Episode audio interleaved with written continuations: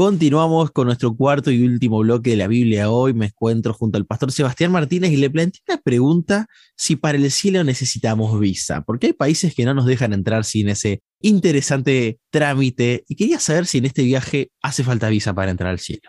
Sí, hace falta visa. Hace falta visa. Necesitas completar ciertos papeles para ingresar al cielo.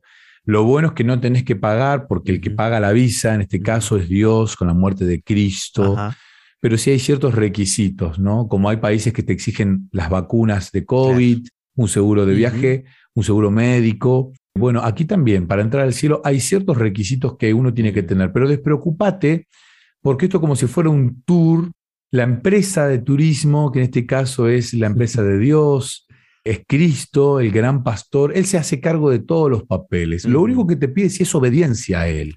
Cuando vos obedeces al pastor, cuando vos te animás a, caminar y confías en Él, aún en la senda del valle de sombra y de muerte, Él se hace cargo de absolutamente todos los papeles. Pero sí, hay ciertos requisitos para ingresar al cielo, hay cierto visado que cumplir. Y es sencillo, es sencillo. Es accesible, es accesible, es gratuito. Y, lo que sí demanda es amor a Dios y obediencia. Lo mm. único que te pide este pastor es que lo obedezcas, porque si te desvías del camino, sí, te va a ir a buscar. ¿no? Mm. Por eso Jesús contó la historia de esta oveja perdida. Claro. Te va a ir a buscar, sí, no te va a obligar a que vengas, no te va a obligar, pero te va a ir a buscar. Y Él quiere que transites esta senda, que tiene un segundo desvío, que tiene un segundo desvío. Y déjame leerte el Salmo 23, 5, leímos el versículo 4, estamos en el 5. Aderezas mesas delante de mí en presencia de mis angustiadores unges mi cabeza con aceite y mi copa está rebosando. Este texto es maravilloso, porque aquí claramente el pastor te dice que en el transitar de la vida vas a tener enemigos. Claro, lo da por Y a veces los enemigos, sí, sí, hay enemigos. Y los enemigos pueden estar fuera del camino, fuera de la senda, porque no eligieron la senda que vos elegiste, el camino. Y déjame decir algo también que es fundamental. ¿Sabes cómo se le llamaba al cristianismo en el primer siglo? La iglesia del camino.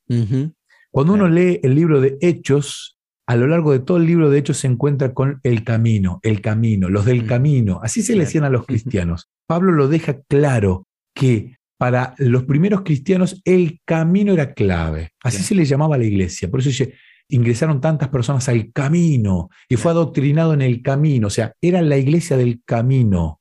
Siempre el camino fue un tema central para la iglesia de Cristo. Entonces, en el camino muchas veces tenés enemigos, de afuera y de adentro también. Hay ovejas que están un poco confundidas y muchas veces son estos enemigos que uno tiene dentro del mismo camino. ¿Hay enemigos? Hay enemigos. Y este puede ser un desvío. Lo bueno es que el pastor te unge con aceite y esto de ungirte con aceite realmente es, eh, es fundamental, ¿no? Porque eh, se tenía esta costumbre, esta tradición en la antigüedad que era la de ungir la cabeza de un vecino, de, de un visitante, perdón, de un visitante. Eh, se ungía la cabeza de, un invitado cuando se entraba a un salón, a un banquete. Y otra costumbre era la de tener la copa rebosando cuando uno estaba en buena compañía. Yo no mm. quería que vos te vayas, entonces siempre te tenía la copa repleta de, bebida para que vos no te vayas. Tal cual. Aquí lo que el Salmo dice, en presencia de Dios, la copa siempre va a estar rebosando, porque Dios nunca quiere que te vayas de su presencia. Y también lo que dice el salmista es que ya Dios te eligió y te ungió con el aceite, te ha puesto aceite en tu cabeza, un sinónimo de que has sido elegido por Dios, ungido, que tenés la presencia del Espíritu Santo acompañando tu vida, pero aún así hay enemigos en este transitar. Entonces, no te preocupes si aún pasando la sombra de valle de, muerte, el enemigo te quiere desanimar en esta senda de justicia que has elegido caminar junto al buen pastor. Pero qué lindo, Seba, lo que mencionaste, porque es lo que destaca la lección también, ¿no? Al mirar más bien lo que Dios está haciendo en su favor, a David se le opaca la presencia de los enemigos. Es decir, a veces nuestros enemigos parecen grandes obstáculos. Y enemigos, yo no quiero que pienses en una persona, a vos que nos estás escuchando en este momento, no quiero que pienses en una persona, quiero que pienses en situaciones que se sienten desafiantes, que se sienten complejas. Esos son enemigos, ¿no? Para nuestra espiritualidad, que a veces hacen mella en nuestra vida emocional, espiritual, que la presencia de Dios sea más grande. Y es una frase muy simple, la que vi varias veces en redes sociales, pero dice lo siguiente, no le cuentes a Dios cuán grandes son tus problemas, sino contale a tus problemas cuán grande es Dios poniendo el foco en, la presencia de Dios, ¿no? Que Él siempre rebosa nuestra copa para que estemos en su presencia y así estar tranquilos a pesar de los desvíos que haya en el camino. Seba, y nos quedan algunos minutos todavía, los últimos del programa, pero quería plantearte mm, lo último, ¿no? El Salmo 23.6 es el último versículo casi que se plantea en la lección y dice, ciertamente el bien y la misericordia me seguirán todos los días de mi vida y en la casa de Jehová moraré por largos días. ¿Qué nos quiere enseñar este último tópico de la lección?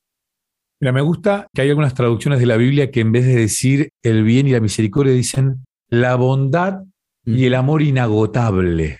Wow, qué lindo. Porque la misericordia es bondad inagotable.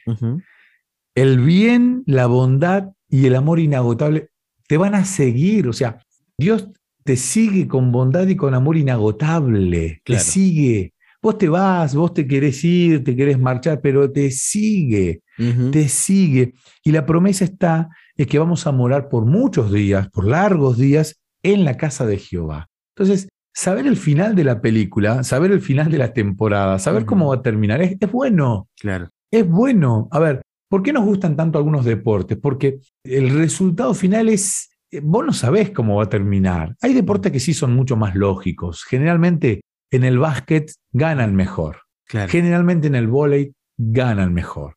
En el tenis también. Pero hay otros deportes donde no siempre ganan mejor. Específicamente el fútbol. A veces no ganan mejor. Y eso le da una cuota de adrenalina extra a este deporte y a otros donde el resultado muchas veces es inesperado.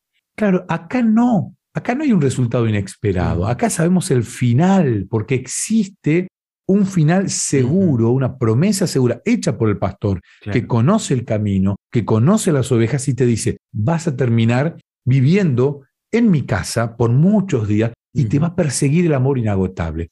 La reflexión es, no te dejes, o sea, no corras más, déjate alcanzar por el amor inagotable, déjate alcanzar por esa bondad, por el bien que te está persiguiendo y que puedas disfrutar de los beneficios de ser una oveja guiada por el buen pastor.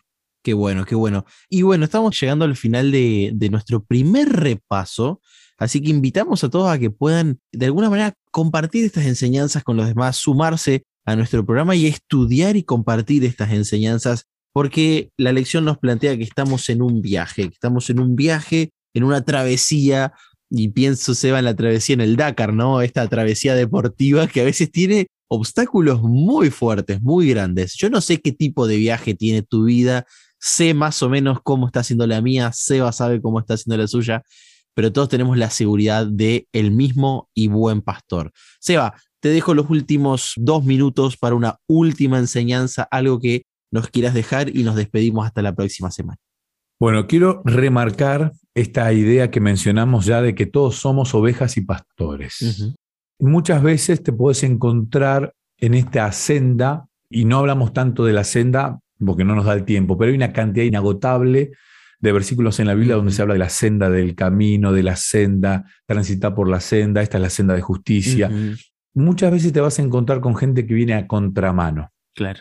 Gente con buena intención gente predispuesta a seguir al pastor, pero cambiada, viene a contramano, desviada. Entonces, mi reflexión es, ¿qué hiciste vos para ayudar a estas personas a que encuentren el camino correcto?